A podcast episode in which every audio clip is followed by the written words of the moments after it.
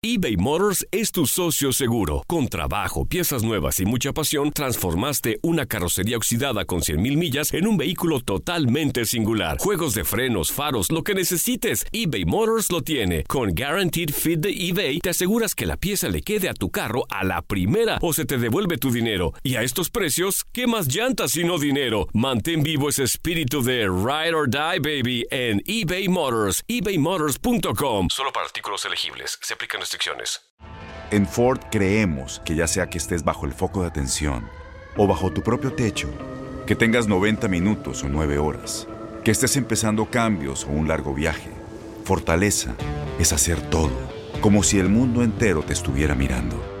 Presentamos la nueva Ford F150 2024. Fuerza así de inteligente solo puede ser F150. Construida con orgullo Ford. Fuerza Ford.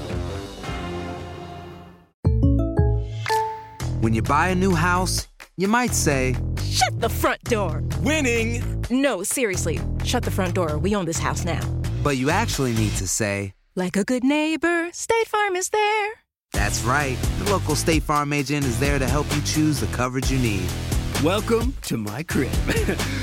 no one says that anymore, but I don't care.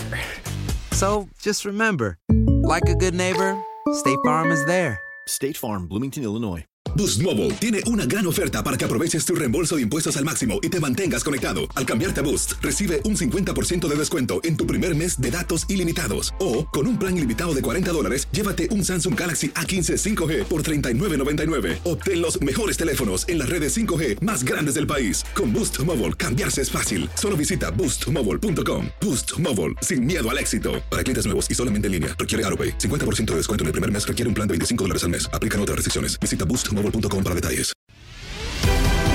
Bienvenido al mágico mundo del deporte. Escucha, participa y sé parte del deporte mundial. Búscanos en Euforia o tu plataforma favorita y síguenos para que estés siempre bien informado con lo mejor de tu DN Radio.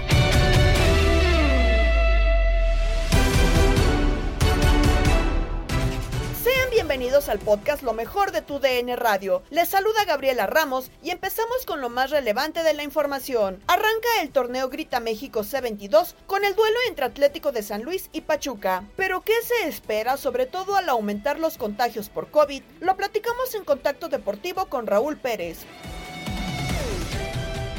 Mi querido Raúl, ¿qué tanto le puede afectar al torneo que está por iniciar precisamente hoy esta situación de los contagios? Ya se pospuso el partido de Tigres, ya se informa también lo de Toluca, que tiene también contagiados. ¿Qué tanto puede afectar? ¿Va, va a afectar en el aforo también? En fin, Raúl, arrancamos otra, otro torneo otra vez con esto de la pandemia. Sí, hombre, qué, qué lástima, pero bueno, pues así están las cosas. ¿Qué le vamos a hacer? Se tenían que tomar medidas y, y- las y las tomaron. Están tratando al máximo de, de no retrasar partidos, de no posponer, de no suspender partidos, que si no, luego, ¿dónde los colocas? Con este año, año mundialista, con dos torneos que los van a meter con calzador en el calendario, pues imagínate, se trata de que no se suspendan los partidos o, o- o que sean lo menos posible, pero bueno, no hay otra, no hay otra, hay protocolos, hay muchos contagios y se trata de evitar que haya más. Entonces creo que no le queda otra a la liga más que lo que está haciendo. ¿Cómo le va a afectar? Bueno, sí le va a afectar, pero fíjate, siempre en los inicios de torneo, normalmente los inicios de torneo son, eh, son algo flojos. Los equipos no están conformados al 100%, los jugadores todavía no adquieren su mejor condición física, las nuevas contrataciones van llegando, eh, eh, en fin, son muchos factores que no te permiten que en la fecha uno, y eso no solo pasa en México, eh, pasa en todo el mundo, la fecha uno siempre, bueno, pues es para arrancar, y bueno, pues ya poco a poco los equipos van tomando su nivel y van tomando su curso, pero en este caso creo que no va a ser tanta la afectación por eso, eh, eh, porque de por sí los equipos empiezan flojos, pues ahora con mayor razón, porque muchos no van a poder jugar porque están contagiados y porque eh, eh, otros pues todavía no están en su nivel o no están adaptados o apenas van llegando los que vienen del extranjero, en fin, creo que va a ser un, un inicio muy parecido al que es normalmente. me parece que no afecta tanto. Ahora, en, en, cuestiones de público, de taquilla, bueno, pues sí va a afectar porque se van a reducir los aforos y ya sabemos que eso le ha pegado terriblemente en lo económico a los clubes y entonces, bueno, pues, eh, eh, pero es mejor eh, cobrar algo, tener algo de aforo a no tener nada, ¿no? Entonces creo que por ahí la cosa está, está más o menos pareja. Mi querido Raúl, para ti, ¿cuáles son los candidatos para avanzar como los cuatro primeros de la tabla? De acuerdo a la forma en la que se han armado, los refuerzos que han llegado, ¿quiénes crees tú que pueden ser esos cuatro que entren directo a la liguilla? ¿Y quién para sorpresa del torneo, Raúl? Bueno, pues estamos este, entrando a los lugares comunes, querido Julio, porque, pues, pues sí, son este los mismos prácticamente, ¿no? Es Tigres, es eh, Rayados, por supuesto, estás hablando del León y estás hablando del América. Para mí esos cuatro pues serían serían otra vez, alguna vez me lo preguntan, otra vez serían los favoritos. Pero bueno, sorpresa, pues ya vimos la que se dio con el Atlas, que aún pues no se ha fortalecido y, se mantiene casi igual, excepto que pierde a, Angulo, ¿no? Que lo, que lo negociaron. Entonces, me parece que ha perdido, pierde un poquito de fuerza el Atlas y, y queda eh, un poco retrasado. Y bueno, pues yo lo que estoy deseando y espero que la sorpresa sea el Toluca, que Nacho Ambriz cambie completamente el rostro del equipo, que tenga eh, eh, en, en, los refuerzos que trajo jugadores que se adapten rápido y que el equipo pueda tener un funcionamiento, una intensidad que es la que quiere imprimir Ambriz para que eh, las visitas a Toluca sean eh, terribles, para que sufran en los equipos en ese sentido. Entonces, bueno, pues este sí me parece que, que por ahí está la cosa. Yo creo que el equipo sorpresa en esta ocasión si ya fue campeón Cruz Azul después de 23 años y el Atlas después de 70, ya le toca al Toluca que tiene, va a cumplir terminando este torneo 12 años sin ser campeón. Ojalá el Toluca sea la sorpresa y creo que tiene, tiene elementos para poderlo conseguir. Las Chivas Rayadas del Guadalajara, ¿no? Que ahorita que va a iniciar el torneo en redes sociales se maneja, ¿no? ¿Quién va a ser la decepción? ¿Quién va a ser la sorpresa y demás? Pues casi todo el mundo pone a Chivas como lo que será la decepción de este clausura 2022, ya sea por el tema de la dirección técnica, así que por los refuerzos, sí llegó el Piojo Alvarado, pero sabemos que es un jugador intermitente y de hecho no podría estar en el inicio de ese torneo debido al tema del COVID-19. Alexis Vega también está en duda. ¿Qué podemos esperar de Chivas este torneo? Pues eh, así como lo vemos, eh, muy superficialmente, eh, porque pues tampoco puede uno conocer a fondo lo que está pasando y cómo están trabajando, pero me parece que no va a cambiar mucho. Chivas va a estar ahí peleando por meterse a la entre los ocho, no entre los cuatro, a lo mejor jugaría repechaje eh, sin, sin quedar eh, entre del 9 al, al 12, por ejemplo, a lo mejor su idea es estar entre los ocho, no lo sé, pero pero así como lo vemos, no creo que cambie mucho. No se ve cómo, no se ve con qué, eh, solo que Michelle Leaño ahora sí haya traído varita mágica. yo, yo ni siquiera lo pondría como decepción del año porque, porque yo estoy esperando lo mismo. No hay mucho cambio, no hay mucho, eh, eh, mucho movimiento que te haga pensar en algo diferente. Ojalá nos equivoquemos, ¿eh? porque la verdad el fútbol mexicano sí necesita de las chivas necesita un equipo del Guadalajara, que es eh, eh, uno de los dos equipos más populares del país, eh, lo necesita en buena forma, lo necesita peleando campeonatos y, no nada más conformándose con buscar la clasificación, a ver si clasifica, ¿no? Pero ojalá, ojalá nos equivoquemos, pero por lo que vemos, pues no hay, no hay no hay motivos para poder pensar otra cosa, es decir, que, que, le vaya a ir muy bien a Chivas. No, yo creo que va a estar muy parecido a lo del torneo pasado y, y si no empiezan los resultados pronto, pues vendrán las presiones y los cambios de entrenador y ya sabemos lo que puede venir eh, eh, en un equipo como Chivas y en el fútbol mexicano. Así que, este, ojalá, me gustaría equivocarme, pero creo que en esta ocasión las probabilidades son que Chivas haga lo mismo, que para mí pues no va a ser decepción, estamos esperando que pase exactamente lo mismo o algo parecido a lo que ha venido ocurriendo en los últimos torneos.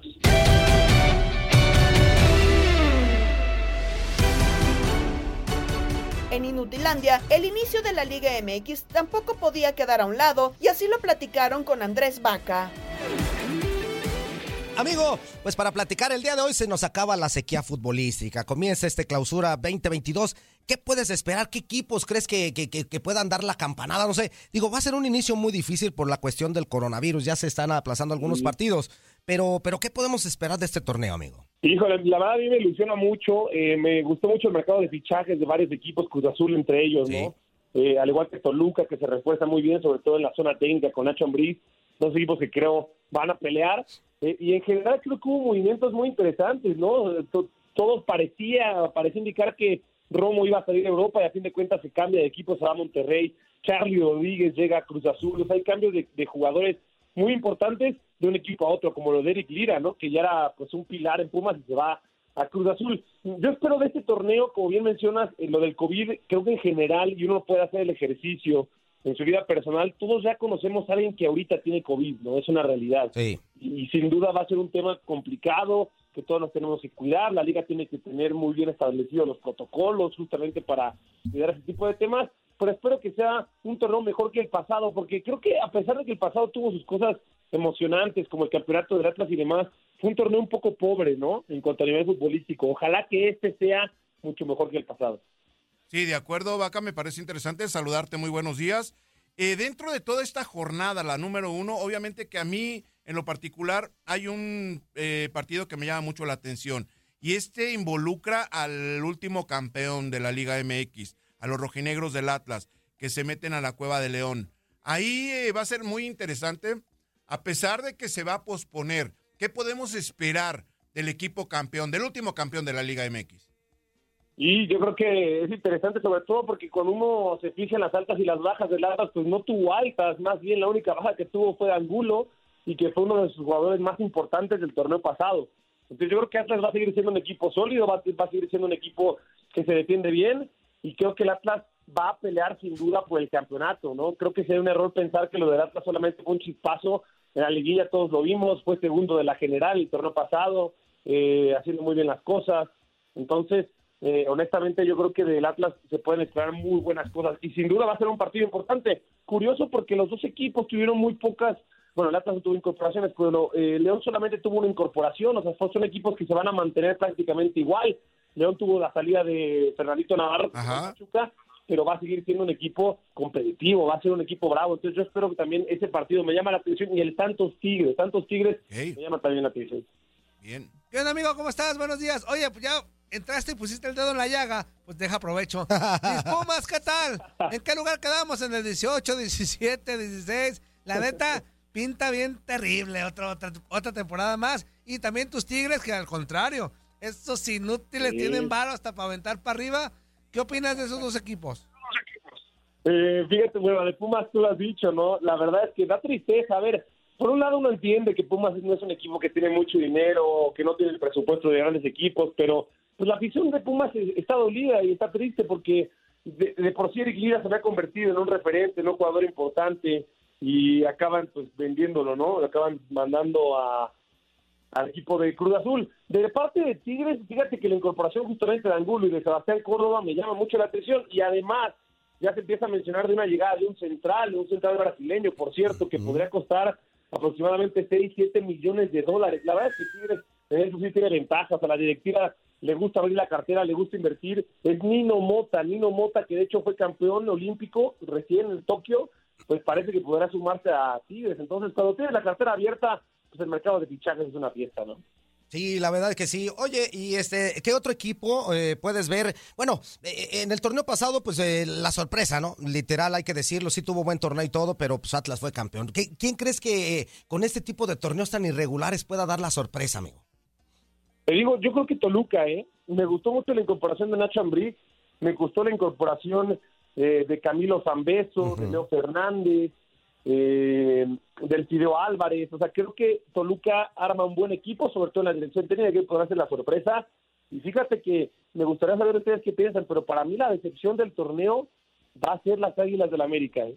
Ándale. Ah, ¿de ¿Por, plano? por qué? No Digo, manches, sí. no, no perdió, la, no perdió la, la, la, la base, ¿no? Valdés bueno, Sillona, Valdés es muy buen jugador, ¿eh? O sea, digo, ha, ha- ha demostrado que tiene un excelente nivel. ya y ese, córtale, vaca, no, no, no, no, ya espérame, córtale. y ese medio campo que haría con el Jonah pues, está importante, ¿no? Ya, y amigo, vaca, ya sabes qué, ya con eso que dijiste. No, no, no, no, no, no. ¿Qué es eso, Antonio? Por favor. Conmigo, tú eres Puma. Exactamente. Ah, sí, es cierto. Está bien. Ojalá que le vaya mal. Por Dios.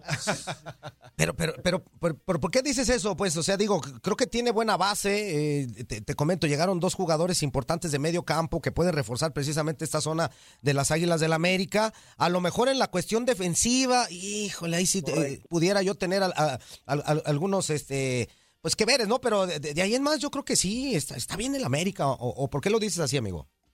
Mira, eh, sí tiene un buen plantel, efectivamente, pero creo que todos coincidimos en que el año pasado no fue un buen año para Guillermo Ochoa.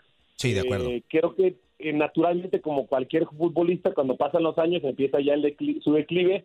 Creo que, obviamente, Memo lo pondría sin duda entre los cinco mejores porteros, pero la defensa, la defensa no me convence del todo. Bruno Valdés, Manuel Aguilera no me convencen. Por derecha, Jorge Sánchez es un poco irregular. Reyes se ha- se ha manifestado bien en la parte de la izquierda. Y en la delantera, Roger Viñas y Henry. Eh, el otro día estaba haciendo una nota, me encargaron una nota de la América y estaba viendo los números de los delanteros de la América y la verdad es que llama mucho la atención. O sea, en el torneo pasado, de sus delanteros, el que más hizo fue Henry con cuatro, cuatro goles. Y luego eh, Roger y Viñas, pues hicieron dos y tres. O sea, creo que la parte de delante de la América, si no se conecta este torneo, pues ustedes recuerdan, el torneo pasado la América ganaba siempre 1-0, 2-1, 1-0, o sea, un equipo que no hacía muchos goles. Entonces, eh, Solari también ha demostrado que en las liguillas quizá no es el mejor, los dos eliminatorias que ha tenido fueron cerrando en casa contra Pachuca y Pumas, entonces eh, por ahí a mí me genera la duda. Pues está bien. Aquí- la, la gran interrogante, Vaca, me parece que es eh, Diego Valdés, ¿no? En, este, en esta situación, saber si realmente puede encajar en Le este, van a la en 10, le van a la 10. Le van a dar Sí, la sí, 10. sí, por la playera número 10, ¿no? Que es, eh, pues, un buen compromiso, ¿no? Digámoslo de esa manera. Sí, cómo no, de acuerdo. De, de hecho, como bien dice Toño, ayer le anunciaron a través de redes sociales la vida de Diego Valdés. Y vamos a ver sobre todo dónde lo utiliza Santiago Solari, porque en el torneo pasado Solari nunca utilizó a alguien atrás del 9, es decir, nunca utilizó esa famosa posición de engancho de 10, jamás la utilizó en su esquema. Si recuerdan, estaba Aquino casi siempre acompañado por Richard, pero por los costados estaban Fidalgo, que Fidalgo flotaba por toda la zona, y por izquierda siempre estaba Laines, Mauro Laines. Entonces vamos a ver qué hace Solari, si va a empezar ya a utilizar un famoso 10, ¿no? Atrás de Henry quizá o atrás de Roger, siempre acompañaba a Roger eh, Henry o Viñas, entonces va a ser interesante. Con estos jugadores que tiene Solari, sin duda yo estoy de acuerdo que el América tiene el medio campo quizá más fuerte de la liga, si no es que de los tres más fuertes de la liga, pero vamos a ver dónde utiliza Diego Valdés, un jugador pues importantísimo y, y muy buen futbolista. Sí, de acuerdo. Pues vamos a ver, el día de hoy inician ya las hostilidades y pues a empezar a, a- ver cómo, cómo va a estar la cuestión primero del coronavirus y después cómo se va desarrollando cada uno de los equipos. Muchísimas gracias, amigo. Abrazos, saludos a todos, se les quiere, feliz año. Igualmente, exitoso, nos vemos. Estás escuchando el podcast de lo mejor de tu DN Radio, con toda la información del mundo de los deportes. No te vayas, ya regresamos. Tu DN Radio, también en podcast. Vivimos tu pasión.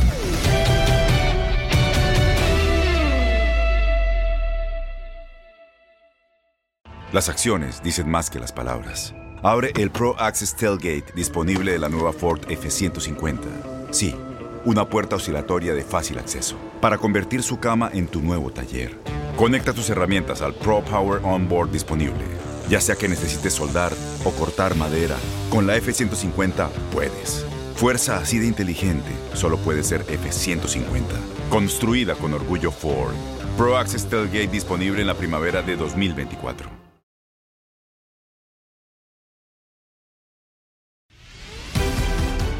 Seguimos en el podcast Lo mejor de tu DN Radio. Sobre las expectativas que generan los cuadros regios, hablamos con Carolina Weigen en Fútbol Club. Carolina, brevemente, pero te tengo que preguntar por los Rayados del Monterrey, que por cierto cambiaron el horario de su partido. En lugar de ser a las 6 de la tarde, tiempo del este, va a ser a las 8 de la noche con 6 minutos, tiempo del este, del mismo sábado. Por cierto, en Nuevo León, eh, el aforo de los estadios ya se va al 50%, ¿eh? Ya allá hay muchos lugares en Monterrey, Carolina, tú lo debes de saber que ya están otra vez en semáforo rojo, ¿no? Con lo de la pandemia. Sí, lamentablemente, lamentablemente así como yo creo que le está pasando a mucho, a, a- a muchas ciudades acá, sí cambian el horario, creo que creo que es lo mejor. A ver, se- también se extraña y, y creo que Ramón sabe a lo que me refiero de un de un horario a las 5 de la tarde en el tecnológico Claro. era pero era chulo, o sea, era lindísimo ver a- y sentir el calor de los 41 grados y más en, en sol. Pero bueno, se cambia el horario, creo, creo que le viene mal, le viene bien, perdón, no le, no le viene mal. Creo que no se ha acostumbrado todavía la gente a algún horario fijo y creo que eso lo, lo ha castigado un poco las entradas para el equipo de Monterrey. Sin embargo, y creo que aunque no le hayan dado una un plantel mucho más vasto como quisiera eh, el Vasco, creo que creo que tiene un muy buen plantel para poder eh, presentar cosas diferentes. Pero creo que también mucho dependerá, Julio Ramón, sobre los problemas de COVID que se puedan venir. A lo mejor, no sé, entiendo que a lo mejor van a ser tres semanas entre que esta curva se pueda aplanar un poco y que los nuevos lineamientos puedan ayudar a los jugadores a que no caigan en, contagios, no sé. Sin embargo, creo que me gusta bastante.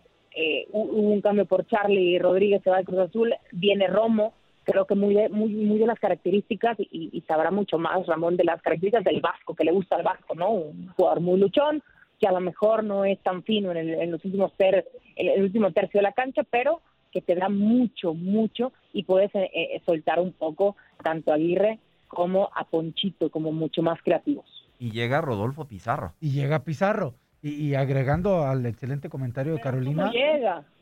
¿Cómo? Pero ¿cómo llega? Déjenme- versión? que lleguen. ¿Cómo va? Exacto. Sí, ¿qué versión de Pizarro vamos a ver? Ojalá sea la mejor, pero, pero sin duda alguna, al día de hoy creo, y, y si eh, esto lo digo sin verlo obviamente, para lo que hemos visto en, en Miami, al día de hoy no podría ser titular, me parece. Sí, y, y a ver cómo llega desde esa parte física también, ¿no? Que es importante y a Javier le gusta. Le gusta que sus equipos estén bien físicamente. La llegada de Romo le da un plus a Javier eh, a tener ese hombre fijo, de buena altura, buen juego aéreo, pero que si en un momento lo llega a meter por en una relación de un volante eh, mixto o un interior, tiene llegada al área, ¿eh? Romo tiene llegada al área.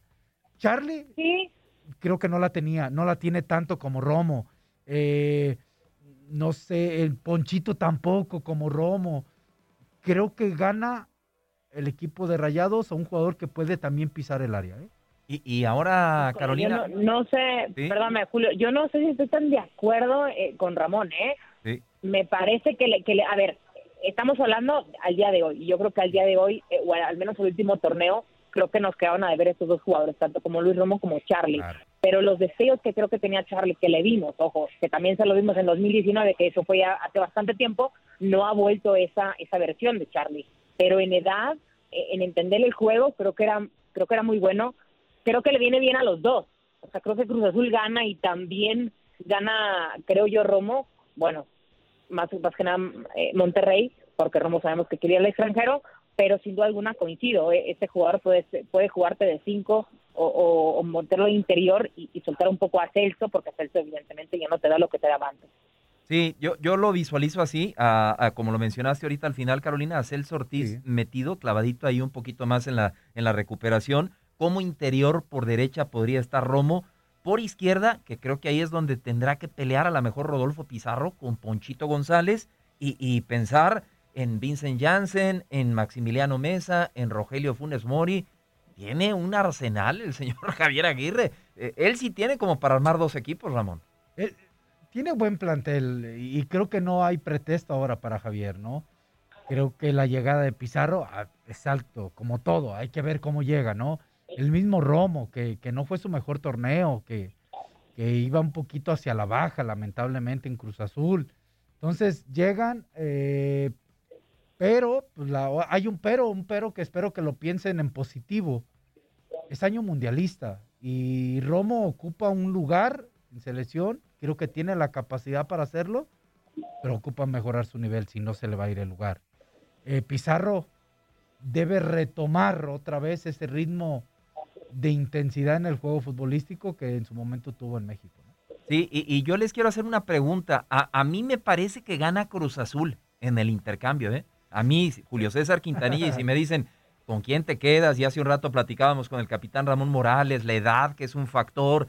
Charlie Rodríguez es un chavo y yo creo que tiene todavía mucho por desarrollar. Y a mí lo que no me embona, según información de nuestro compañero Diego Armando Medina, es que Cruz Azul tuvo que agregar dos millones de dólares para que se realizara el intercambio. O sea, yo creo que estaban como, en este momento yo creo que estaban al pelo. O sí tenía que ponerle Cruz Azul No, para yo, llevarse a yo Charlie. creo que sí, está más joven. Más joven. Yo por el tema de la edad. Sí. ¿Tú qué piensas, Carolina? Híjole, a mí me sigue sin cuadrar muchas cosas. la ¿Dos verdad. millones O de dólares? La cuando- verdad, eh, es una de las, es una de las, de las transacciones que dices, pero ¿para qué? O sea, por- porque, porque lo vemos y, y creo que entendemos los tres que es muy similar las, las características que tiene cada uno. ¿Sí? O sea, las llegadas, eh, el soporte, el sacrificio, la ida y vuelta que conocen, eh, el equipo. Yo creo que lo de Romo iba más porque eh, en seis meses se les podía ir a Europa, entonces Cruz Azul dijo, prefiero hacer esa transacción. y No, no sé, la verdad es que, pero lo que sí es que ya le tocaba ganar algo al Monterrey, después de, de las cosas, o sea, después de comprar a Janten, que les picaron los ojos, y de Craneviter, que no ha dado una, pues oye, ya, ya les tocaba una de cal, ¿no? Sí, como que anda, como que anda gastando mucho ahí la, la directiva del Monterrey. Hay, hay con qué. Y, y Duilio Davino, pues le han dado la, posibilidad de, hacer este tipo de contrataciones y ahora de pagar un excedente de dos millones de, dólares por el, por el intercambio Cruz Azul. No sé, a mí me parecía que estaban ahí al nivel.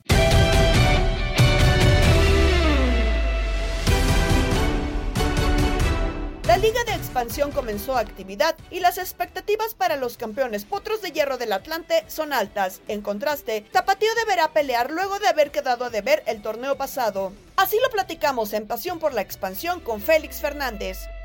¿Y en ¿De expansión qué? quién es tu gallo para este torneo? En expansión, mi gallo en este torneo son los potros del hierro del Atlante.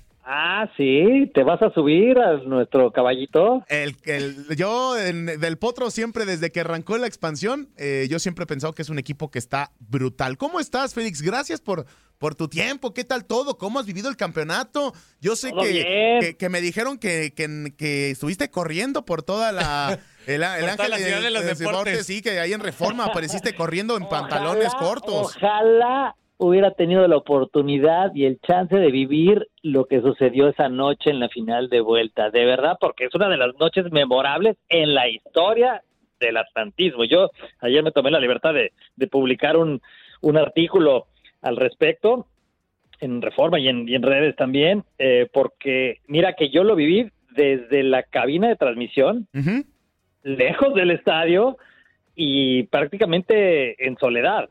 Pero fue muy conmovedor lo que sucedió esa noche en el estadio Azulgrana ante un gran equipo, ¿eh? Ante un gran equipo porque es que también hay que, que mencionar que dentro de la Liga de Expansión pues también hay clases sociales, ¿no? Sí. porque los equipos que son filial pues tienen una ventaja y el equipo de Tampico la tiene, la, ten- la tiene también pues porque puede disponer de jugadores que no quiere el Atlas, jugadores que no quiere Santos, jugadores que, que, que les van a dar un poco de fogueo en la Liga de Expansión y se vuelven equipos muy duros, muy duros. Y también el mismo caso de Pumas Tabasco, ¿no? ¿Y sabes cuál es la diferencia. Félix? Yo, yo, yo lo decía a lo largo de las emisiones de Pasión por la Expansión. Quizá Tapatío y Rayados, yo los veía como más como una forma de Chivas y de, Raya- de Monterrey para decir, pues tengo este activo, hay que darle o que me gane dinero de alguna forma. Y creo que Tampico Madero sí ha traído buenos elementos tanto de Atlas como de, de Santos. Y le han dado la seriedad al equipo que se merece. Y digo, por eso ya tiene un título de Liga Expansión MX. Eh, Así que sí es filial, por así decirlo, pero con una actitud muy diferente a la de Rayados, a la de Pumas Tabasco y a la de Tapatío. Eh, bueno, lo de Rayados tie- tiene un torneo apenas, ¿no? Hay bueno, sí, el beneficio de la duda. El caso de Tapatío, lo que pasa es que ha tenido que depender mucho también en primer equipo de, de ver de sus, de sus jugadores, ¿no? Yo también esperaría un poco más de, de Tapatío, porque Tapatío viene a ser la imagen de lo que son las fuerzas básicas de Chivas. Si Tapatío anda bien y está produciendo buenos jugadores, pues significa que en poco tiempo las Chivas también van a tener ese, ese material. Lo cierto es que no ha sucedido. Oye, ¿y de, y de verdad crees que sí tengan material pronto? Porque eh, el torneo No. anterior Chivas fracasó en el primer equipo, la 18, la 16, eh, Tapatío. Lo mejor fue la femenil. Lo único que fue, fue, fue bueno fue el El femenil. lugar número 11 de los 17, sí, Tapatío quedó muy mal también, es cierto. Y el proyecto de femenil es de, de, de Nelly Simón. O sea, sabemos que de los cuatro que El mencionaste... 80-20 no funcionó. El 80, ajá, el 80-20, 70-30 no funcionó. Félix, ¿de verdad crees que el Tapatío pueda eh, sobresalir en este torneo? Eh, es que la veo muy complicada porque la prioridad es, bueno, obviamente es el primer, es el primer equipo, pero pero no se ha visto con la fuerza necesaria este cuadro de, de Tapatío. El torneo pasado yo creo que fue otra otra decepción también, ¿no? Sí. Para para este cuadro, este tiene eh, pues cuenta con, con jugadores interesantes también, pero apenas sobresale uno, pues inmediatamente se lo llevan para arriba, ¿no? No sé, estoy pensando el caso, o sea, de los que de los que quedan por ahí, de los que nos gusta. Dicen que ya van a subir a organista. O Mira Organista o David Magaña también, el, el defensa, ¿no? Este, de hecho, ahí hay otro buen tema, eh, Ah, sí, Félix. se les fue Campillo. Se fue Diego Campillo a Mineros.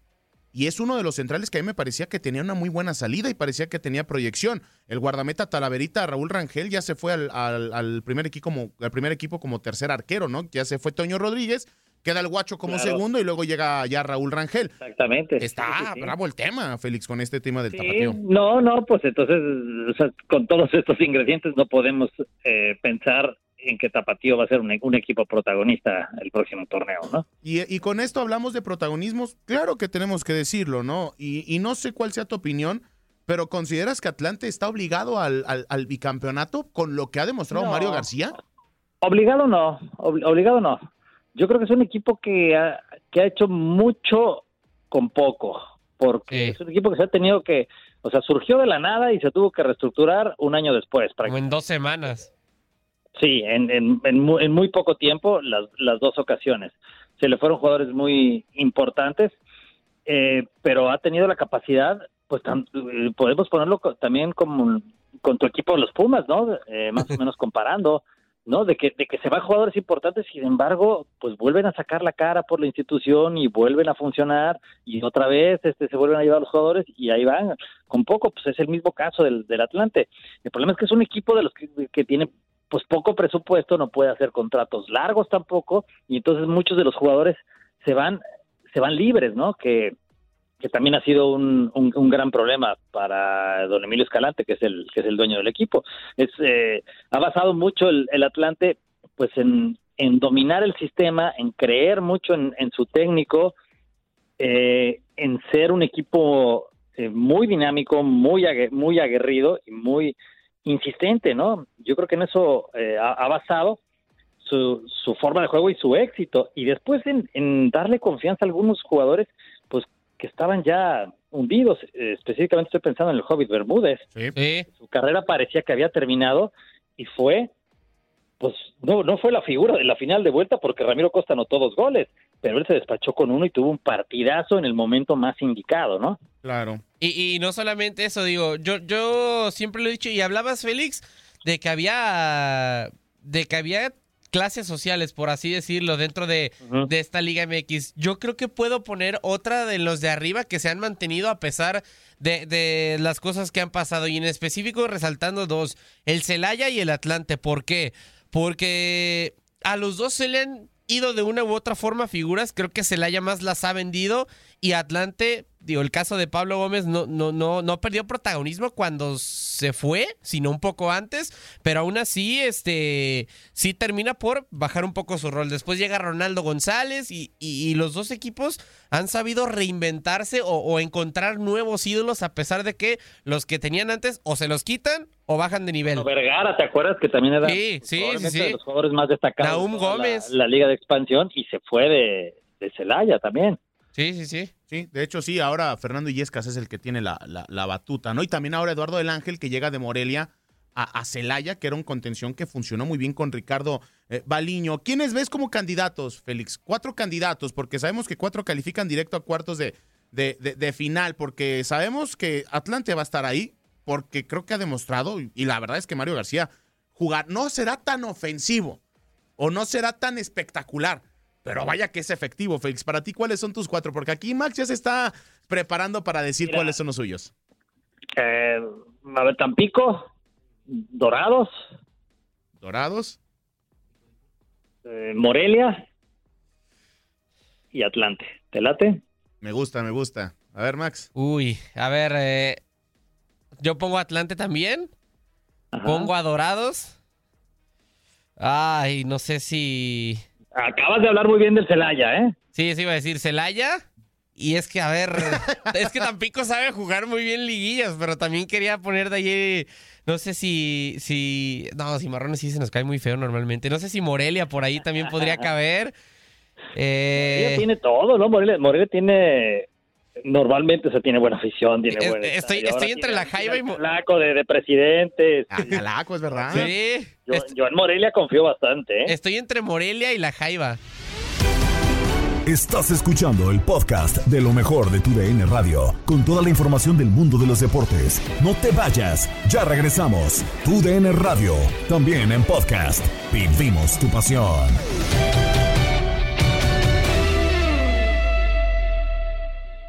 eBay Motors es tu socio seguro. Con trabajo, piezas nuevas y mucha pasión, transformaste una carrocería oxidada con 100.000 millas en un vehículo totalmente singular. Juegos de frenos, faros, lo que necesites, eBay Motors lo tiene. Con Guaranteed Fit de eBay, te aseguras que la pieza le quede a tu carro a la primera o se te devuelve tu dinero. Y a estos precios, ¿qué más llantas y no dinero? Mantén vivo ese espíritu de Ride or Die, baby, en eBay Motors. ebaymotors.com. Solo para artículos elegibles. Se aplican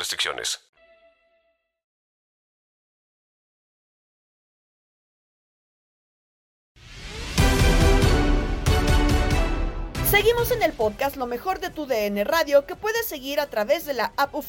El fútbol centroamericano también comienza a especular sobre lo venidero, donde los entrenadores mexicanos han dado títulos. Así lo platicamos en Misión Centroamérica con Julio César Núñez. Estamos listos para dialogar sobre este inicio de año que tiene al campeón supremo de Honduras buscando el pentacampeonato desde el 15 de este mes, pero también buscando técnico, buscando quien lo oriente, quien lo conduzca por ese camino que lleva al pentacampeonato, un lauro que en la historia del fútbol profesional de Honduras aún ningún equipo ha podido lograr. Sí, de hecho sí ha estado interesante todo lo que se ha desarrollado con este con este torneo, con lo que pasó con los campeonatos y todo, pero oye, Julio, el tema sobre el nuevo técnico, ¿no? Digo, Roberto Sensini, Ángel David Comiso, los candidatos a, a reemplazar a Troglio, ¿tanto se rompió el tema con Togrio en el, en el Olimpia? No, en realidad fue una salida muy elegante, se fue por la puerta grande el entrenador argentino, porque su vida cambió en 180 grados, fue un giro radical, eh, un giro de 180 grados y además un cambio este, eh, impactante en muy pocas horas. Eh, contextualicemos, el Olimpia juega la final del torneo Apertura, temporada 2021-2022 en San Pedro Sula con Real España, el 23 de diciembre. Olimpia gana 1 a 0, ya había ganado 2 a 0 en Tegucigalpa, se consagra campeón del Apertura. Cuarto título consecutivo que logra Pedro Troglio como entrenador, Olimpia como club. Desde que Troglio llegó a mediados del 2019, el Olimpia lo buscó tratando de eh, quebrar, digamos, una sequía de casi tres años sin ganar títulos. Y con Troglio ganó cuatro. Troglio debió postergar su viaje a Argentina para pasar con su familia la fiesta de Navidad, porque la Liga Nacional también le postergó el partido final con Real España. En lugar del 22 se jugó el 23. Entonces, Troglio tuvo que viajar al día siguiente desde San Pedro Sula, el 24 de tarde, pasó, digamos, la, la Nochebuena en, en avión, llegó en la madrugada del 25, pudo hacer un asado ese 25, el domingo estaba en su casa y apareció su nombre en los diarios de Argentina. el domingo 26. El lunes 27 lo llama el presidente de San Lorenzo.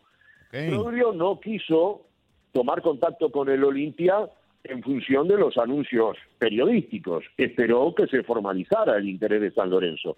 Cuando lo llaman de San Lorenzo, creo que fue Mauro Cheto, el gerente deportivo, entonces Troglio inmediatamente conversa con los directivos más influyentes del Olimpia, sabiendo que desde el lunes comenzaba una posibilidad muy firme que Troglio eh, aceptara dirigir a San Lorenzo, porque son de esas ofertas casi este, intransferibles y que uno no puede desechar ni desperdiciar, pese al mal momento deportivo y económico de San Lorenzo. Es uno de los cinco grandes del fútbol de Argentina, ganador de una Copa Libertadores de América con el Patón Bausa. Bueno, a partir del lunes se acelera todo porque el candidato uno de San Lorenzo, el exfutbolista Leandro Romagnoli, va a dirigir reservas porque su novatez le impide a San Lorenzo darle toda la confianza. Además, Romagnoli pidió trabajar con su cuerpo técnico mientras San Lorenzo le ofrecía un preparador físico de experiencia para tratar de nivelar la este, nula actividad como entrenador que tenía Romagnoli. Al final, descartado Romagnoli, Troglio apareció como la gran opción. Lunes 27, martes 28, prácticamente se formaliza la reunión y eh, se anuncia que Troglio ah, este, aceptaba el cargo. Troglio recién firma contrato ayer, 5 eh, de enero, porque había que rescindir contrato con el Olimpia. Eh, hay una suma cercana a 150 mil dólares establecida en el contrato que oportunamente renovó Troglio, y bueno, eso fue lo que dilató un poco la firma de contrato de Troglio. Cuando Olimpia finalmente envía el finiquito con las transferencias bancarias correspondientes, Troglio ya se encuentra en condiciones legales de suscribir el documento. Lo firmó ayer, que fue el día que San Lorenzo lo presentó, este, pero no hubo ningún quiebre ni una ruptura en la relación con el Olimpia. Ocupo todo este espacio para hacer, digamos, un relato cronológico que este, desemboque, digamos, en la aclaración definitiva eh, de un tema. El Olimpia era consciente de la gran propuesta que le hacían a Troglio y el Olimpia obviamente era consciente de un este, nuevo camino que debía recorrer en la búsqueda y en el hallazgo del sustituto. La idea del Olimpia es tener a alguien parecido a Troglio en cuanto a, a las características, en cuanto a, al carácter de, de, Troglio y, su capacidad de buen orientador. Y en ese camino están, en ese camino están. El Olimpia empieza el domingo 16 el campeonato eh, clausura. Está el, el, plantel volvió, la plantilla volvió a trabajar este, eh, el martes, después de los exámenes que se hizo el lunes. Están bajo las órdenes de Juan Carlos Espinosa, que es un técnico de la casa, que ha sido técnico este, interino, que ha sido técnico eh, titular, eh, pero que siempre se mantiene en el Olimpia porque Olimpia le da mucha importancia, digamos, a las fuerzas básicas, a las divisiones menores. Entonces, aunque empiece el torneo, el Olimpia es consciente que el técnico puede llegar, mirar algún juego y después ya ir habituándose, porque aunque parece medio contradictorio, hay una ventaja. El Olimpia no tiene compromisos internacionales en este primer semestre y por lo tanto la actividad estará centrada este, totalmente en, el torneo local. Y en cuanto a los nombres, bueno, ustedes han hablado de Sensini y de Comiso, este, eh, sonó fuerte la golpe, ¿eh?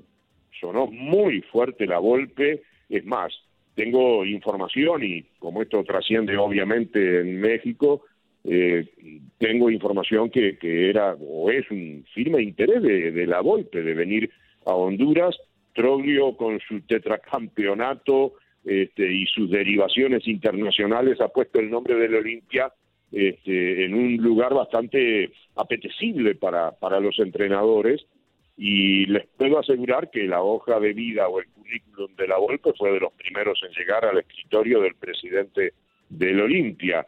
Y tal vez esto este, no debiera compartirlo, pero eh, las, las condiciones económicas eh, podrían acercarse bastante a las posibilidades eh, de pago que tiene Olimpia. Digamos que son aspiraciones económicas que no difieren mucho de las que puede tener Comiso o de las que puede tener Sensini.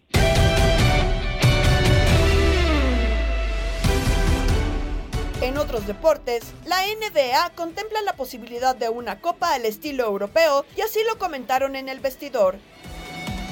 La NBA puede añadir un nuevo formato a su calendario competitivo en una emulación de torneos como se juegan en Europa, como la Copa del Rey en España o la FA Cup de Inglaterra, que puede jugarse a la par de la temporada regular y que puede cristalizarse para las próximas dos temporadas.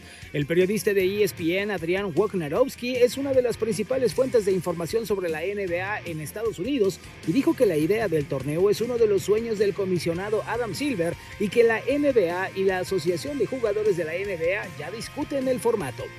La creación de este torneo implica que se tenga que recortar la temporada regular de la NBA de los 82 partidos actuales a 78.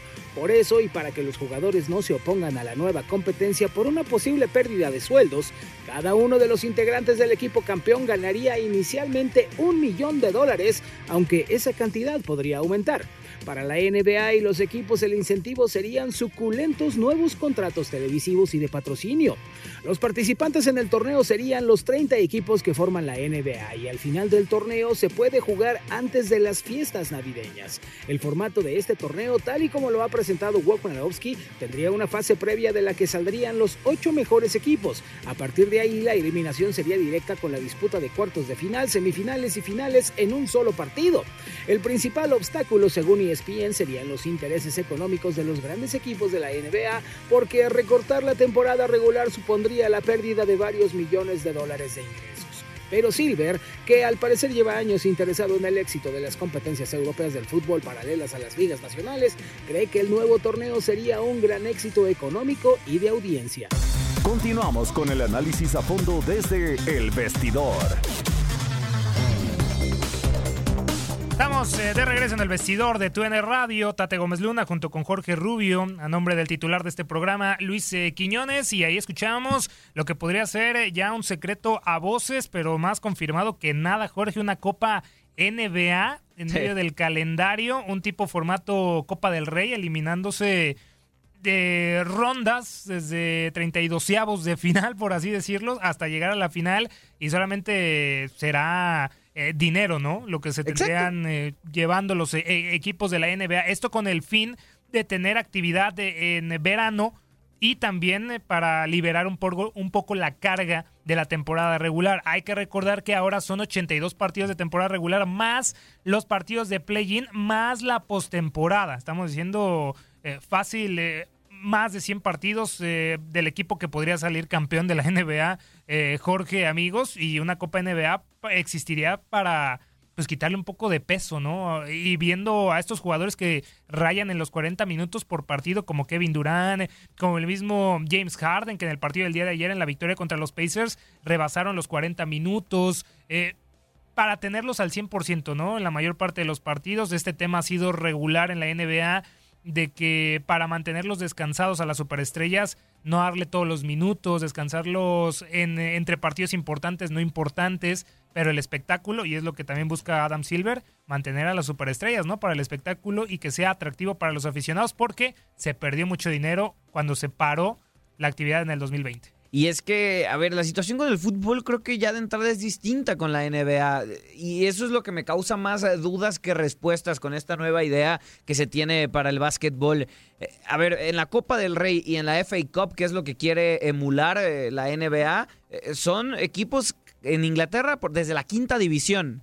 Y en España desde la tercera división. O sea, cosas que lógicamente pues aquí no hay. Se debería combinar tal vez con el básquetbol colegial, pero pues habría una... La liga de desarrollo, la liga... que se puede hacer con los capitanes ahí. Podría ser esa una opción, ¿no? Eh, todo creo que gira en torno al dinero y lo hemos visto también con la situación de Jan Infantino con querer hacer el mundial cada dos años. Y la euro. Yo no sé, y la euro, o sea, yo no sé qué está pasando con los dirigentes últimamente, como que el tema del COVID-19 y el 2020 les pegó muy fuerte en la Hay cash, cartera. hay cash. Y, y quieren eh, seguir haciendo este tipo de eventos. Puede ser atractivo, sí, puede ser atractivo, puede pegar, sí, también tal vez eh, en esta nueva modificación que estos deportes tal vez deban tener de que son tantos partidos como pasa en el béisbol. eh, no, Eh, muchos expertos lo han dicho, el béisbol tiene que recortarse porque si no va a perder audiencias, sobre todo las nuevas audiencias que están acostumbradas Que ante la a- era de la inmediatez que vivimos hoy en día. Exactamente, tú le preguntas a un niño eh, cuánto ve un partido de fútbol y él te va a decir que ve los últimos 15 minutos porque son Los partidos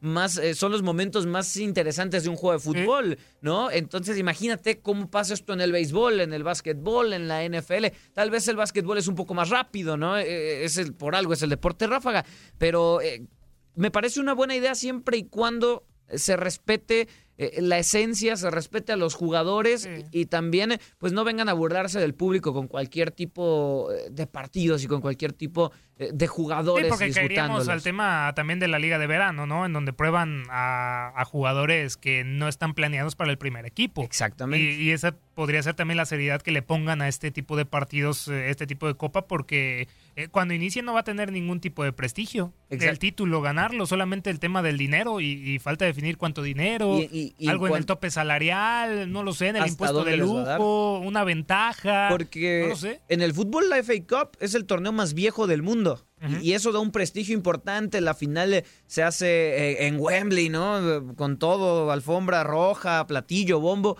Eh, La Copa del Rey, pues bueno, tiene su cierta también eh, credibilidad. Pero, por ejemplo, la Copa MX en México nunca pegó. Nunca Sí, no, pegó no, porque no, daba esa credibilidad, no daba ese, ah, tengo un campeonato de Copa seriedad, la seriedad No tenía esa seriedad. Ahora en la NBA no debería caer, caer a eso, porque pues aquí lo que Sí, importa... Pero diferentes eh, aficionados, ¿no? Que, te- que También. tiene también el básquetbol y el deporte americano con este tipo de, de competencias que tam- tal vez sí apoyen a su equipo en cualquier Sí, claro. instancia. Lo, lo vemos eh, en todo momento, en la NHL, en el béisbol, en la NFL, en la misma NBA y mientras sea mayor contenido, bienvenido, ¿no? Y más, más, más carteras gordas. Es la más carteras gordas. No sé si me encanta la idea, Tate, no sé tú qué piensas al respecto, pero de que se va a hacer, pues se va a hacer. Sí, no, ya cuando los dirigentes tienen ideas en la cabeza, a todos, por ejemplo, los que nos oponemos a que el Mundial sea cada dos años, pues se va a hacer. O sea, ya si tienen la idea en la cabeza y dicen que, que- que lo están pensando es porque ya lo tienen. O sea, no nos vamos a engañar nadie. Ojalá sea fructífero para la NBA, recupere ese dinero y, y sea un torneo importante, que den incentivos más interesantes, que a lo mejor se llegue a enfrentar el campeón de esta copa contra el campeón eh, eh, de, de la temporada regular, ¿no? Para hacer un campeón de campeones. No lo ¿Tú- sé. ¿Tú ya quieres el formato de la Liga MX? Pues no lo NBA? sé, o sea, no bueno, pero algo- es simplemente que- será en la Copa, Pero, pero, Jorge, es que no sé qué chiste tiene. No, bueno, ¿Le, ves algún sentido? también- O no, sea, no, no, no, es eso Dale algo más, ¿no? Tema Dale algo más. económico y tema Sí. quitarle un poco de sobrecarga Sí. de actividad a los a las superestrellas. En tenis, la polémica gira en torno a la exclusión momentánea de Novak Djokovic antes de arrancar el Australian Open por no contar con la vacuna contra COVID. Lo actualizamos con Ricardo Otero en Contacto Deportivo. Pues vaya polémica que se está dando con eh, Noel, eh, una de las mayores estrellas del tenis en la actualidad, y que me parece muy lamentable eh, el hecho de que esté forzando toda esa situación para poder participar. Pues sí, el primer eh, tema que, que creo que generó una inmensa polémica a nivel mundial en este 2022, ¿no? El, ingreso de Novak Djokovic a territorio australiano, que eh, en este preciso momento él está eh, pues enclaustrado en un hotel eh, mientras eh, se determina hasta el próximo lunes si finalmente podrá estar en territorio australiano para jugar el primer Grand Slam del año o tendrá que ser regresado a su país eh, debido a todo este asunto, ¿no? Eh, hay que recordar que Australia, al igual que muchos otros países, eh, tienen una serie de reglas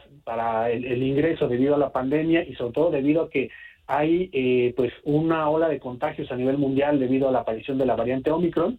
Eh, en Australia se necesita tener eh, ya esquema completo de vacunación, pero no solamente eh, de cualquier vacuna, sino eh, de una lista eh, especificada por las autoridades australianas y también eh, que pueden estar aprobadas por la Organización Mundial de la Salud.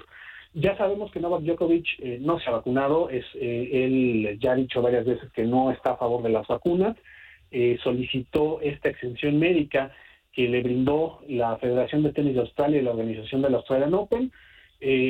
Hay varios requisitos por los cuales se puede tener esta exención médica. Eh, de hecho, hay 26 tenistas que van a participar en el, US en el Australian Open, perdón, que hicieron esta solicitud, pero el, el, eh, gobierno de Australia, al momento de llegar ayer Novak Djokovic al, al aeropuerto de Melbourne, pues eh, no vieron evidencia suficiente que justificara esta exención médica para dejarlo ingresar al país. Se le detuvo por aproximadamente ocho horas en el aeropuerto hasta que finalmente se tomó la determinación de no dejarlo pasar, de cancelar su visa. Los abogados eh, hicieron una apelación y eh, esto provoca que pues eh, ya en una corte se vaya a determinar, como les había dicho, hasta el próximo lunes si Novak Djokovic puede ingresar a territorio de Australia. Pero mientras, si quieren, eh, ya hubo obviamente muchas reacciones al respecto, y una de ellas fue de Rafael Nadal, eh, es uno de los tenistas de este llamado Big Three, y que se pronunció sobre el tema de Novak Djokovic, y aquí lo escuchamos. If he wanted, uh, he will be playing here in Australia without a, a problem. No, he went through a, uh, another he makes his own decisions si quisiera, estaría jugando aquí en Australia sin ningún problema, ¿no? Paso por otro, él toma sus propias decisiones, todos somos libres de tomar sus propias decisiones, pero luego hay consecuencias, ¿no? Y por supuesto, no me gusta la decisión que está pasando. De alguna manera lo siento por él, pero al mismo tiempo él conocía las condiciones desde hace muchos meses, así que toma su propia decisión.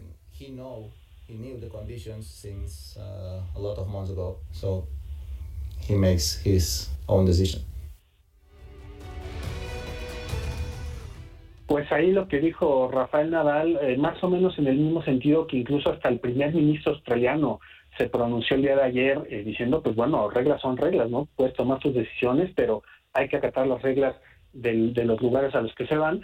Y eh, pues eh, sí, eh, esto además generó toda una polémica desde el día previo, cuando se le dio la exención médica a, Novak Djokovic, porque Australia eh, está pasando etapas de cuarentena debido a la ola de contagios. Entonces, eh, pues todo esto pintaba como un trato preferencial, por así decirlo, mientras hay tenistas que no van a poder entrar al territorio de Australia, incluso vacunados, porque tienen alguna vacuna que no está en la lista de permitidas de este país. Entonces, eh, pues como les decía, la, la, primera gran polémica del año es un tema que, que, creo que va incluso un poco más allá del deporte. Ya estamos hablando de temas de salud pública, estamos hablando de temas de migración eh, y que Novak Djokovic eh, pues se la jugó a ver si, si pueden entrar. La historia todavía no termina porque falta la determinación que será todavía hasta dentro de varios días para ver si puede entrar, si puede jugar. El torneo empieza el 17 de enero, entonces hay tiempo para que se pueda tomar esta determinación, pero también son varios días que el tenista está perdiendo, eh, en los que obviamente no puede entrenar, no puede salir de su habitación, y que eh, pues habrá que ver eh, cómo incide, si es que logra ingresar al país, cómo incide en su rendimiento en un torneo que ha ganado nueve veces, es el máximo ganador del Abierto de Australia y por eso eh, eh, el tema no es menor incluso en la parte deportiva. Se trata de un, de un eh, tenista que es la imagen del torneo, del más ganador de este certamen, del primer Grand Slam del año y por eso esta historia creo toma incluso más relevancia.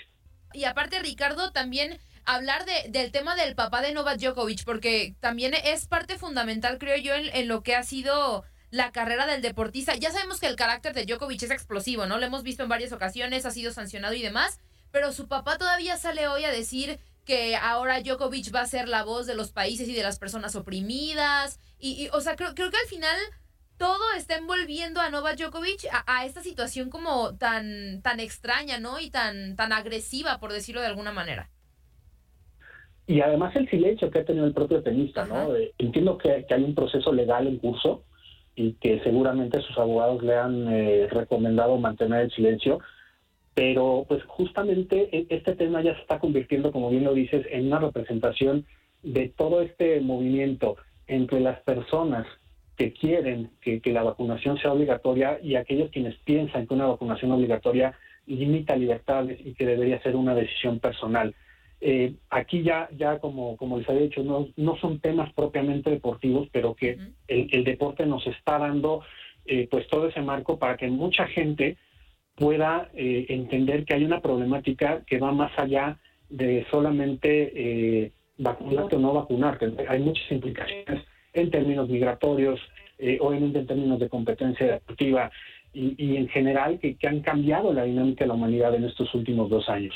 Eh, y, creo que en ese sentido sí eh, hay que estar muy al pendiente de lo que pasa con, con, Novak Djokovic, eh, las declaraciones de su padre. Yo la verdad no, no estoy muy de acuerdo en, lo que dice, pero habrá gente que piensa que sí.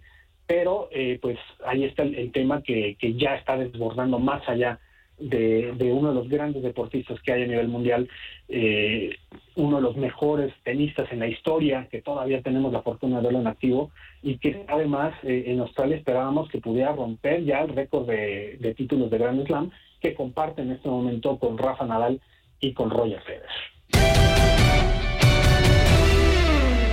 Estás informado, pero te esperamos mañana con más del podcast Lo mejor de tu DN Radio. Se despide Gabriela Ramos.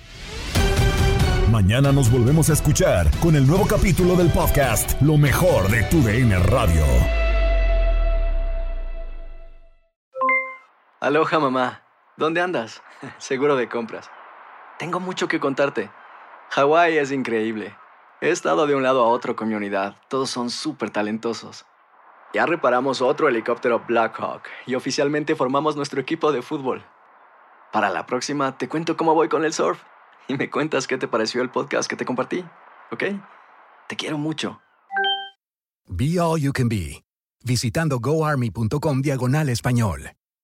Boost Mobile tiene una gran oferta para que aproveches tu reembolso de impuestos al máximo y te mantengas conectado. Al cambiarte a Boost, recibe un 50% de descuento en tu primer mes de datos ilimitados. O, con un plan ilimitado de 40 dólares, llévate un Samsung Galaxy A15 5G por $39.99. Obtén los mejores teléfonos en las redes 5G más grandes del país. Con Boost Mobile, cambiarse es fácil. Solo visita boostmobile.com. Boost Mobile, sin miedo al éxito. Para clientes nuevos y solamente en línea, requiere AroPay. 50% de descuento en el primer mes requiere un plan de 25 dólares al mes. Aplican otras restricciones. Visita Boost mobile.com para detalles.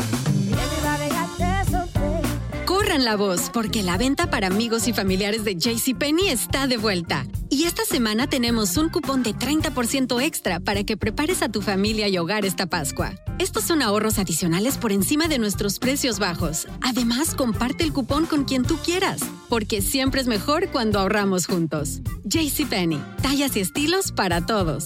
Oferta válida del 11 al 17 de marzo. Aplican exclusiones. Detalles en la tienda jcp.com. Este abril te invitamos a nuestra feria virtual Univisión Contigo rumbo a la universidad. Conéctate virtualmente con representantes de colegios y universidades en la costa este, desde Nueva York a Florida. Aprende sobre ayuda financiera, becas y otros recursos para continuar tu educación. Regístrate para asistir y para la oportunidad de ganar una tableta. Te esperamos en Univisión Contigo rumbo a la universidad del 3 al 9 de abril. Regístrate ya en univision.com diagonal universidad.